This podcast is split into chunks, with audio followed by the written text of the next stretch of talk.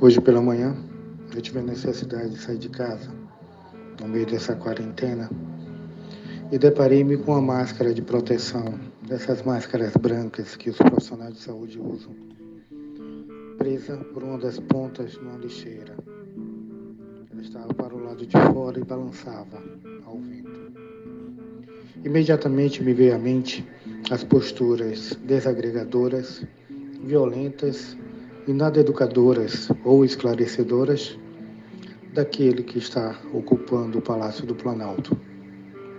Seu discurso dispersivo e beligerante tenta afastar toda uma série de análises sobre sua incompetência e ineficiência para lidar com o maior desafio global que a nossa geração está vivendo, juntamente com a poluição ambiental e a destruição da natureza ser parte da sua gana destrutiva. E daí? Ele disse um dia. Não sou coveiro, desdenhou em outro. Cala a boca, cuspiu-a com sua raiva. A máscara ao vento espalhava mais que vírus. Ela representava o descaso não somente da pessoa que não seguiu as normas e não a enrolou, embrulhando e descartando adequadamente, Aquela máscara branca ao vento tremulava como se fosse uma bandeira, não clamando a paz, mas conclamando para a razão, para a mudança de uma lógica de viver e pensar que não pode ter a vida como centro de tudo. Aquela máscara ao vento e as pessoas que passavam em volta dela deixavam uma clara mensagem. Estavam perdidas. Mas as nossas palavras não podem ser deixadas ao vento. Palavras e orientações precisam fazer sentido e ganhar concretude. Precisam se fazer existir. Hoje, ao ver essa máscara, lembrei-me do rosto dos profissionais de saúde que estão em um lugar que muitos não teriam nem mesmo a mínima coragem de estar. Mas mais do que coragem, eles têm um amor à profissão e a vida. Olha a gente falando da vida de novo. Aquilo que os move, os guia a fazer o que fazem e ser o que são. Máscaras.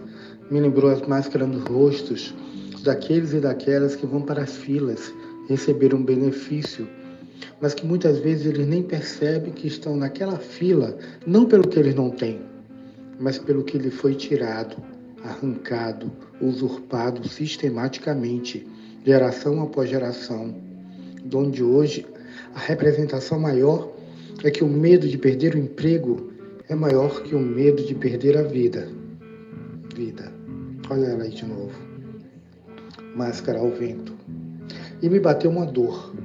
Não era dor de dor, mas uma dor de aflição pela chance que passava diante dos nossos olhos, da oportunidade que estamos tendo de sermos tão diferentes do que estamos sendo agora, até agora. Percebendo que precisamos de muito pouco, muito pouco mesmo para sermos melhores. Precisamos de mais amor, de amar, de amor à vida. Não somente a nossa, mas a vida do outro que conhecemos e também de quem nem mesmo conhecemos. O amor que se pede é um amor revolucionário, aquele que não só se apaixona, mas transforma as estruturas das coisas de modo a buscar a igualdade plena entre todos e todas. Por isso, eu recorro à filosofia africana. Racistas terão dúvidas sobre a filosofia africana, mas racismo faz isso também. Ele emburrece. No continente africano, usamos a expressão umbuto, que significa sou porque nós somos. Imaginem que um ensinamento como este, que tem milhares de anos, vem tão forte, tão atual, atingir o nosso peito nos chamamos a compreender que eu sou, somente eu sou, por causa do outro, por causa da outra. E que a minha essência só se constrói juntamente com a sua. Aquela máscara ao vento me afeta. não somente pelo que pode estar espalhando, mas pelo que ela está dizendo. Ela está dizendo assim: repare nas pequenas coisas, perceba os detalhes, repare. Sou porque nós somos. É assim que eu me sinto. As palavras não poderão estar soltas ao vento. Não mais, não mais. Essa cena do nosso presente distópico foi testemunhada e descrita por Altair Lira, baiano, antropólogo e sanitarista.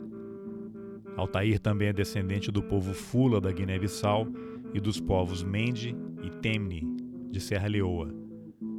Nesse caldeirão que é o Altair, todos os ingredientes citados anteriormente não foram adicionados necessariamente nessa ordem. Eu volto. Um dia eu volto.